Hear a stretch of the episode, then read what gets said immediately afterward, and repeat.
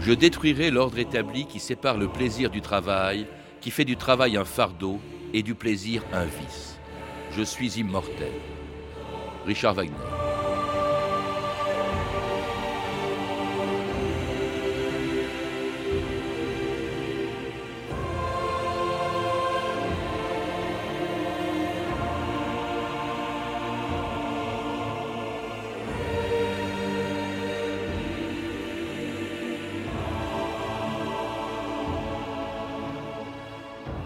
D'histoire, Patrice Gélinet. Aucun musicien n'a suscité autant de haine ou de dévotion que Wagner, aussi bien pour son œuvre, qui a bouleversé l'histoire de la musique, que pour ses idées. À la fois révolutionnaire et réactionnaire, ce nationaliste, ardent partisan de l'unité allemande, était aussi antisémite au point d'avoir été, longtemps après sa mort, le musicien préféré d'Hitler. Si bien qu'aujourd'hui encore, on a du mal à séparer l'œuvre de son auteur et que l'on continue d'aimer, de détester ou de se moquer de Wagner et de sa musique.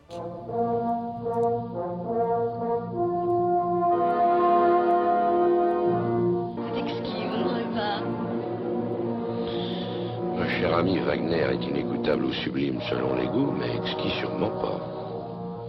Alors qui peut-on trouver exquis, je vous le demande Mozart ou Tino Rossi Le marché, c'était que je tienne jusqu'au bout du match de hockey et que tu tiennes jusqu'à la fin de l'opéra. Écoute, je, je peux pas écouter trop de Wagner à la fois, ça, ça- ça me donne envie d'envahir la Pologne. Je peux plus me sortir le thème du vaisseau fantôme de la tête. Tiens, demain, fais-moi penser à m'acheter tous les disques de Wagner et à louer une tronçonneuse.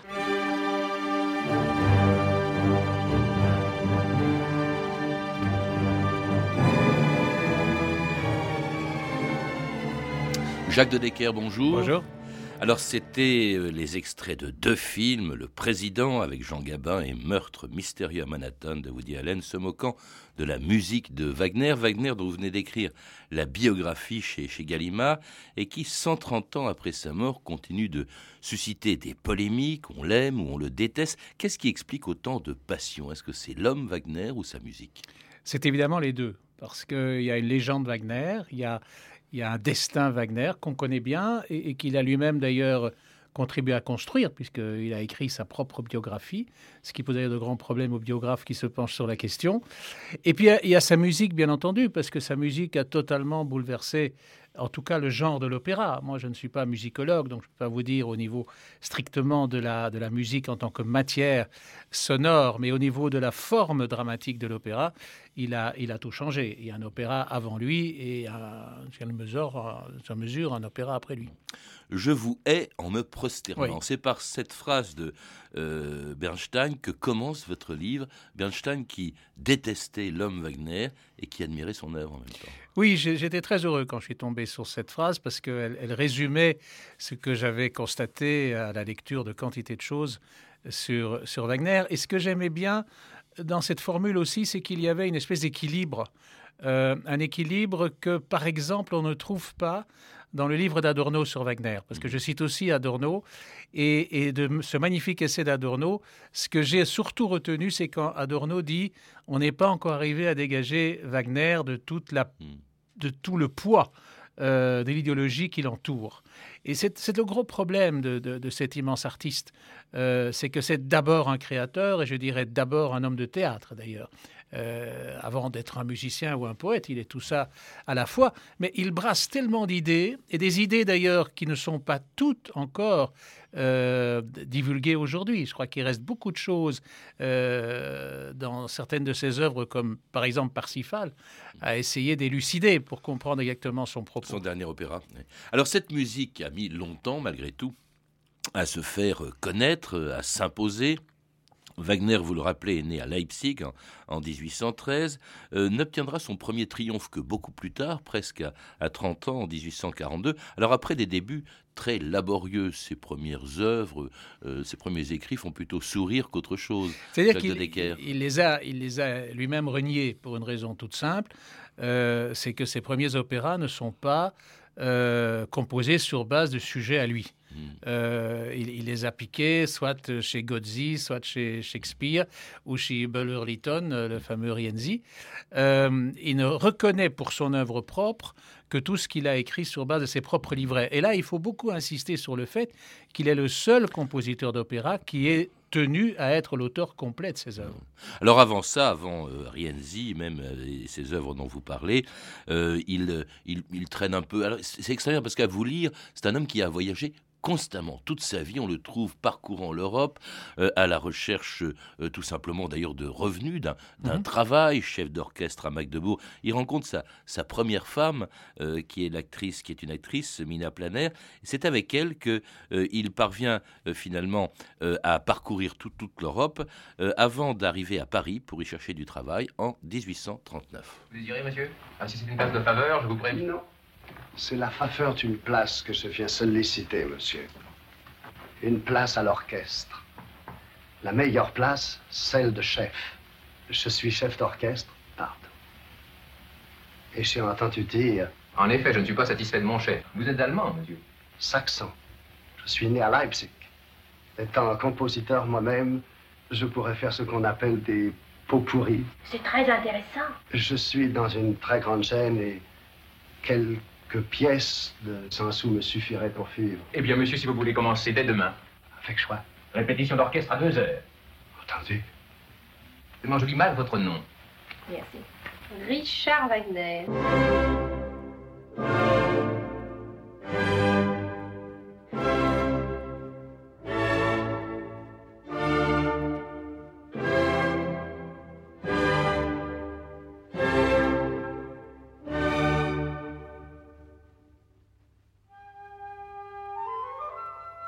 Et on entend l'ouverture de Rienzi euh, euh, qui, euh, qui a été achevée quand il était à, Paris entre 1839 et 1842, mais qui n'était pas encore créé. Ce sera créé trois ans plus tard à, Dresde, Jacques de Decker. Le passage à Paris qui a été important. D'abord, on voit un homme qui est franchement, qui vit misérablement de petits boulots.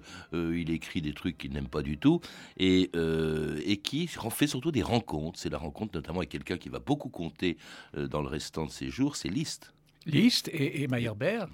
Ce qui, est, surtout extraordinaire, c'est de se dire qu'un jeune musicien qui, a d'abord été à Magdebourg et à Riga ne rêve que d'une chose, c'est de Paris. C'est-à-dire pour lui, la capitale de la musique, c'est Paris. Et le fait qu'il monte à Paris aussi jeune, c'est un peu comme si un jeune cinéaste français, dans les grandes années euh, du cinéma américain, aurait voulu aller à Hollywood. Donc il y a the sky is the limit, comme les Américains. Ils ne voyaient absolument pas ce que ça avait d'extra, d'extravagant. Et, et, effectivement, à Paris, bon, il tombe de haut parce qu'il n'est pas tout de suite reconnu pour euh, le génie pour lequel il commence déjà à se tenir. Et il y a pas mal de mésaventures. effet, hein.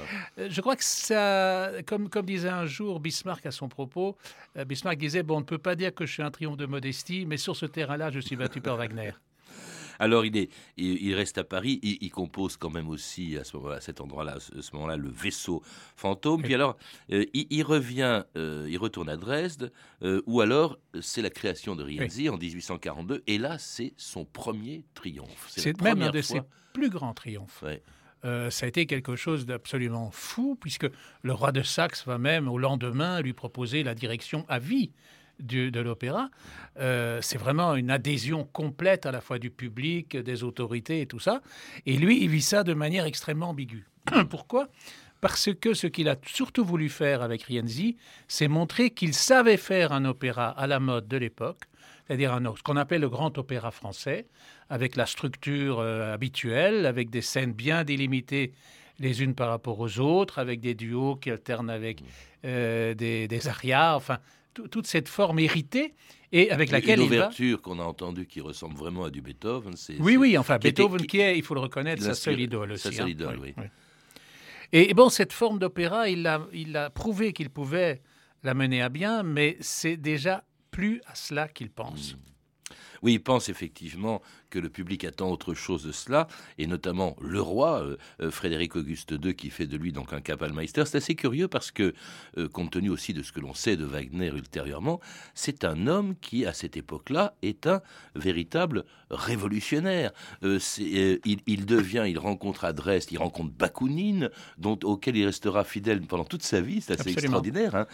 et puis alors, le voilà qui, qui écrit des choses comme, qui, enfin, exigeant la suppression de l'aristocratie et de tous les clivages de classe, préconisant l'abolition de l'argent avec toute son escorte affreuse d'usure publique et occulte, hmm. d'escroquerie, d'intérêts et de spéculation euh, bancaire. C'est vraiment un révolutionnaire. Je détruirai l'ordre établi qui sépare le plaisir du travail, qui fait du travail un fardeau. Mais oui, mais curieusement, il n'a jamais été anti-monarchiste. Ça, c'est tout à fait étonnant. C'est que, par exemple, il préconise l'abolition de l'aristocratie, mais pas de la royauté. Donc, sur ce plan-là, il n'a jamais été en contradiction. Mais il est évident que cet épisode révolutionnaire de 49 est très très important. C'est la révolution dans toute l'Europe. Elle commence à Paris en 1848 bien sûr. et il y a ce soulèvement à Dresde auquel il participe activement. Tout à fait activement. Il participe aux barricades. Il, va même se percher au sommet de la tour de la cathédrale euh, parce que de là il peut observer euh, les, mouvements les mouvements d'insurrection. Euh, et il va même aller tellement loin qu'il risque au moment où il y a la répression, d'être soit peut-être exécuté, ou en tout cas emprisonné. Il a un ami qui s'appelle Ruckel, qui, qui, au fond est celui qui l'a entraîné dans cette, dans cette aventure, qui lui a passé 13 ans à la prison de Stammheim. Alors lui, il s'enfuit, il s'enfuit en Suisse pour l'essentiel, il parcourt un petit peu de l'Europe et surtout en Suisse que qu'on va le retrouver euh, après 1849, une période très féconde. Hein. C'est la création de Lohengrin, c'est le plan aussi de ce qui deviendra son œuvre majeure, ce qu'on appelle le Ring, la tétralogie, mmh. l'anneau des Nibelungen. C'est euh, la Valkyrie, c'est Tristan et Iseult aussi que lui inspire une aventure sentimentale qu'il a avec Mathilde Wesendonck, qui a joué un grand rôle, dites-vous, dans sa vie. Jacques de Decker oui, c'est-à-dire que on peut dire que l'exil a été très porteur pour lui. Il a été très fertile parce que sans cet exil, il n'aurait pas eu le temps de tellement réfléchir à son œuvre et d'élaborer alors le plus grand édifice euh, lyrique qui soit, c'est-à-dire le Ring composé de quatre opéras, enfin d'une ouverture et de trois opéras, euh, qui est très important. La seule œuvre qu'il, après euh, qu'il se soit lancé dans l'écriture originale avec Tannhäuser et le vaisseau fantôme, qu'il est composé sur un texte qui n'était pas de lui, hmm. c'est les Wesendonck-Lieder sur des poèmes de Mathilde Wesendonck, femme d'un grand homme d'affaires euh, suisse pour laquelle il a une hmm. passion et euh, avec laquelle il travaille à ses, à ses leaders simplement pour avoir un alibi pour l'avoir assez régulièrement. Et en même temps qu'il prépare la création de Tannhauser à Paris, à Paris où sa musique fait scandale en 1861. Parlons musique un peu, comtesse. Ah, sa musique, attention. Car, madame, nous en avons de deux espèces désormais. La première qui n'a pas de prétention, qui plaît, qui divertit, qu'on applaudit et qu'on retient facilement. Celle qu'on joue en ce moment. Et l'autre qui déplaît, vous choque, vous ennuie et vous tire à ce point, madame, sur les nerfs que vous n'endormez pas un instant de la nuit. Celle enfin de Monsieur Wagner. Mais vous étiez ce soir à l'opéra, je pense. Pas pour ma récompense. Oh, madame, le Tannhauser. Le scandale du Tannhauser.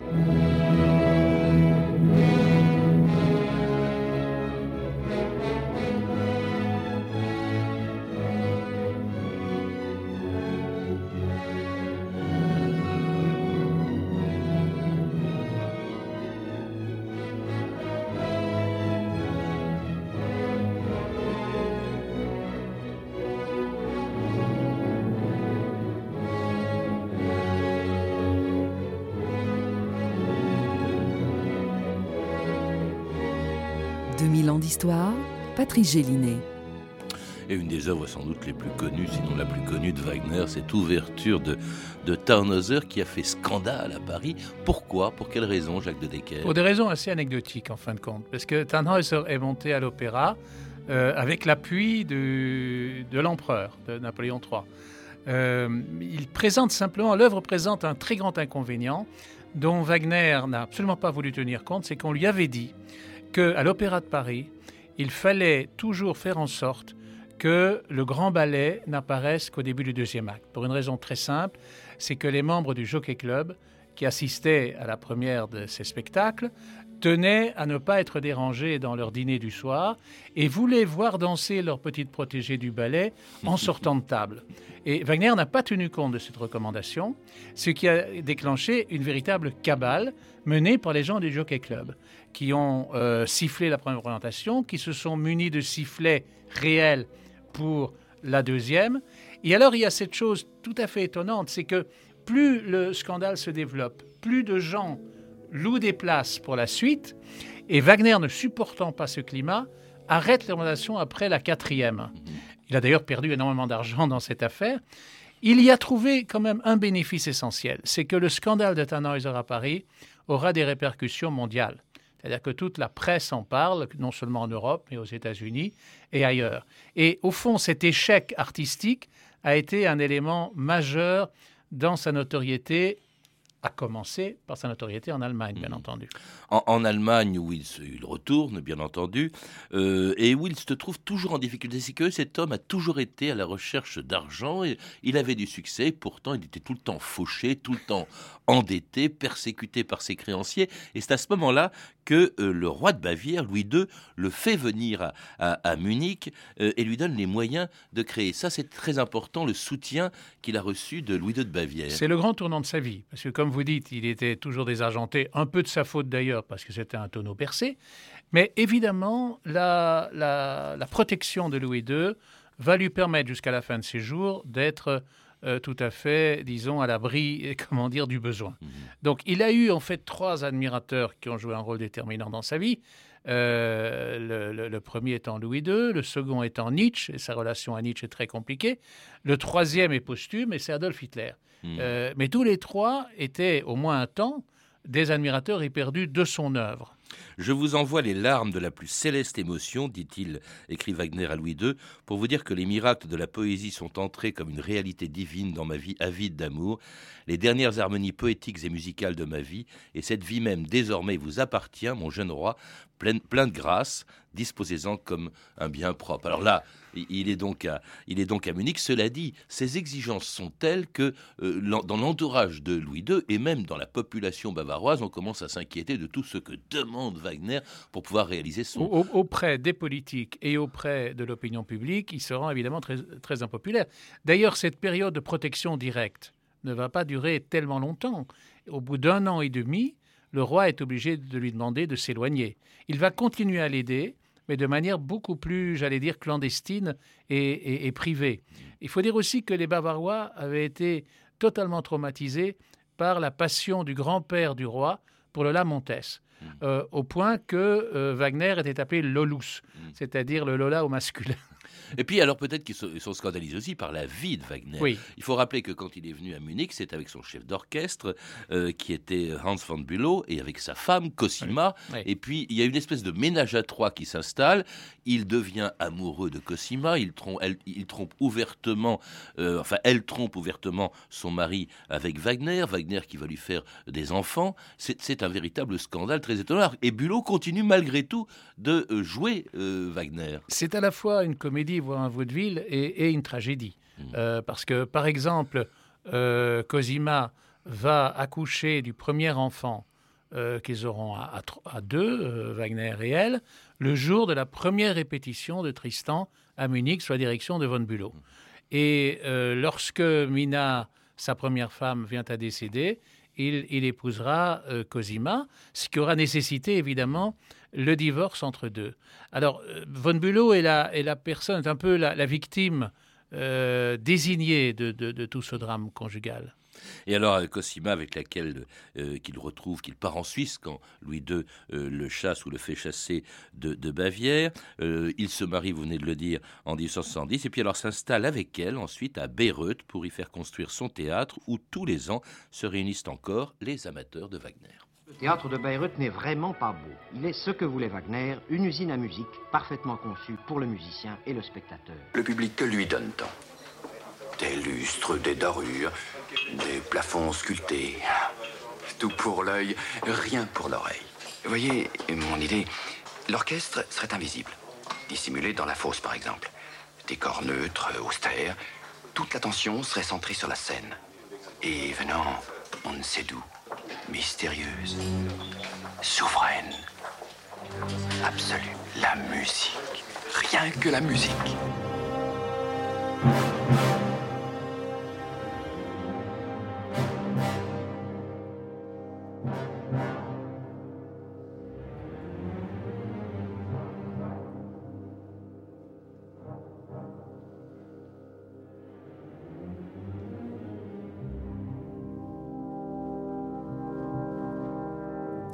Et c'était le crépuscule des dieux, la fin de la fameuse tétralogie qui a été jouée à Bayreuth justement après l'achèvement de ce théâtre, pas comme les autres du tout, cette espèce d'usine à musique qu'on a entendu dans ce reportage du XXe siècle.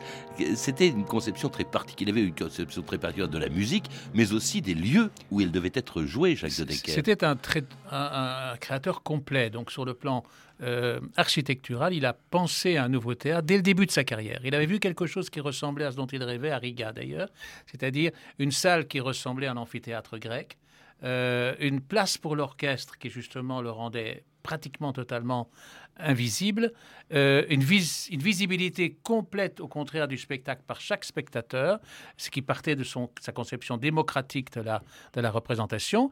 Et tout ça, il, a mis 25 ans à le réaliser. Alors, le théâtre de, de Bayreuth correspond à ce qu'il imaginait, mais n'avait rien à voir avec les opéras euh, qui existaient jusque-là. Comment a-t-il été construit? Parce qu'on l'a vu, Wagner était tout le temps fauché. Qu'est-ce qui l'a aidé justement à construire ce théâtre et ce rendez-vous qui est devenu annuel depuis Absolument. C'est-à-dire qu'il y a chez lui aussi une espèce de caractère visionnaire de la production euh, d'un spectacle. Donc ici, il avait compris qu'il fallait brasser énormément d'argent, il fallait le trouver quelque part, et il a imaginé des sociétés Wagner pas seulement en Allemagne, mais dans toute l'Europe, à Paris, en France, euh, euh, dans des tas de pays, euh, où se réunissaient des gens. Évidemment, on était en pleine période de l'industrialisation et où de grandes fortunes bourgeoises allaient contribuer véritablement au financement de cela. Il y a assez peu d'argent public en, enfin dans, dans, Bayreuth, sauf qu'il avait tenu, bien entendu, à ce que ce théâtre se trouve en Bavière, parce qu'il savait qu'il pourrait néanmoins compter sur les deniers, mais j'insiste, personnels de Louis II. Louis II qui aurait préféré que ce théâtre se trouve à Munich. ah oui, bien entendu. Alors, cette, qu'est-ce qu'elle a de particulier? Parce qu'il y a ce théâtre, mais qu'est-ce qu'elle a de particulier? En quoi révolutionne-t-elle son, son époque, cette musique de Wagner, Jacques de Decker et cet opéra? Avant tout parce qu'il appelait lui-même la mélodie continue, c'est-à-dire qu'il il considérait que l'œuvre devait véritablement se, se, dérouler sans interruption. Il disait lui-même qu'il avait un sens euh, très abouti de la transition. Et dans, dans ce sens-là, on pourrait dire, et je crois qu'on ne se trompe pas en l'avançant, qu'il est par exemple l'inventeur de la musique de film. Euh, c'est-à-dire, on utilise beaucoup la musique au cinéma pour créer une continuité par rapport à un montage qui, par définition, est morcelé. Eh bien, cette, cette idée-là, elle vient, elle vient de Wagner. Il y a beaucoup d'autres choses. Qui d'ailleurs commençait, vous l'avez dit, par écrire d'abord le, livret, les poèmes. Le, le c'est un poème sur lequel il a placé sa musique. Voilà. Hein. il travaillait toujours en trois temps. Il commençait par le poème. le, ring, l'anneau de, de, Nibelung était déjà terminé. Euh, euh, dans les années 50 et euh, la, la, création sera 20 ans plus tard. Donc il commence par écrire tout le poème, puis il en compose la musique, et puis il fait l'orchestration. Et dans l'orchestration aussi, il y a des éléments extrêmement importants euh, par lesquels il innove, notamment par un incroyable jeu de nuances entre les différentes parties de l'orchestre.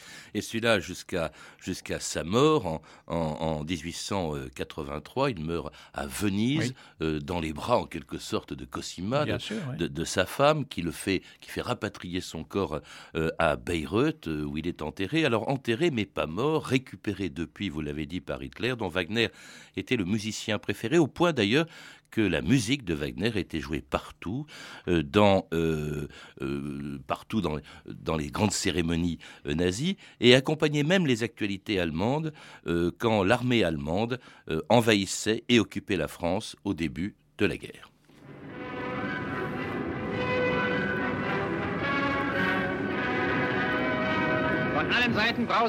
Les escadrilles affluent de tous côtés. L'ennemi doit se rendre à l'évidence.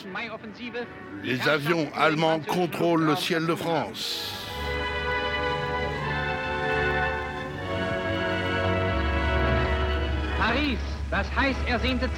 Paris, l'objectif tant convoité est atteint.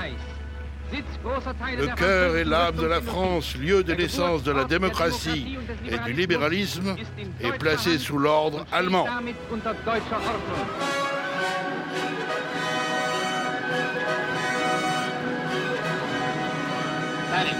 Les artistes et l'orchestre complet du Grand Opéra de Berlin arrivent à Paris où, on le sait, ils ont donné plusieurs représentations qui remportèrent un vif succès.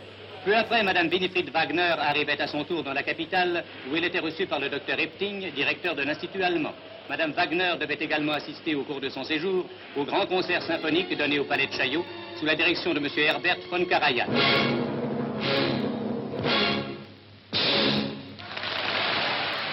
Et c'était donc euh, Karajan euh, qui a été euh, applaudi en jouant Wagner. On l'avait un peu oublié. À, Paris, on l'avait un peu oublié pendant la guerre, pendant l'occupation. C'est-à-dire Mhm. que les Allemands sont en France, occupent la France, mais font jouer du Wagner devant un public mêlé donc de, de Parisiens, mais aussi euh, d'uniformes vert de gris. Mhm. Euh, C'était vraiment le musicien préféré euh, d'Hitler. Pour quelle raison? À cause de son antisémitisme, parce qu'on n'en a pas parlé, mais c'est vrai que euh, il avait écrit, il a plusieurs textes antisémites, le judaïsme dans la musique, Oui. par exemple, dans lequel il se montrait un grand adversaire justement, enfin très antisémite. C'est-à-dire, euh, il est évident qu'Hitler était un passionné de la musique de Wagner. Pas du tout sur base de son antisémitisme. Là, il converge, mais ce n'est pas la motivation de Hitler. Hitler a assisté dans sa vie à 122 représentations de Wagner. Euh, Hitler conservait précieusement des partitions de Wagner qui lui avaient été confiées par la bibliothèque allemande, etc. Il y avait une véri- était un véritable fan. Il est évident que le fameux texte de Wagner, qu'il a eu le malheur de rééditer, euh, lui-même, qui s'appelle euh, Der Judentum et die Musik, la judéité et la musique, qui est avant tout un pamphlet contre la musique juive d'un côté, c'est-à-dire il dit que Mendelssohn, Meyerbeer. d'abord les Meyerbeer et Mendelssohn, mais même aussi la musique populaire. C'est-à-dire il dit en gros la musique juive est une musique populaire. Et euh, Mendelssohn, pour lui, est un tout petit bonhomme. Et par rapport à Meyerbeer, là, il marque, disons, un- une incroyable ingratitude parce que Meyerbeer l'a aidé au début de sa carrière. Euh, le mystère, c'est la raison pour laquelle il a réédité ce texte. Cela Pardon. dit, on on continue de le jouer partout, sauf en Israël. hein. Il, Oui. il est interdit de séjour, si on peut dire, euh, en Israël. Est-ce qu'on peut distinguer la musique de, de l'homme, que ce soit d'ailleurs la musique ou l'art ou la, en littérature? C'est une question que évidemment Wagner, en euh, fait. énorme. Dans le cas de Wagner, euh, on ne peut pas les distinguer dans la mesure où l'œuvre est l'émanation de cet homme euh, hors du commun. Mais il ne faut pas perdre de vue que lorsqu'on parle à juste titre de l'antisémitisme de Wagner, il faut aussi parler de euh, ses convictions révolutionnaires, il faut aussi parler de sa pensée politique qui est pour le moins paradoxale et originale. Et en plus, euh, comme je disais au début de l'émission, le message de Wagner, s'il y en a un, on ne l'a toujours pas complètement circonscrit. En tout cas, c'est avec sa musique que se termine cette émission, euh, avec les maîtres chanteurs de Nuremberg.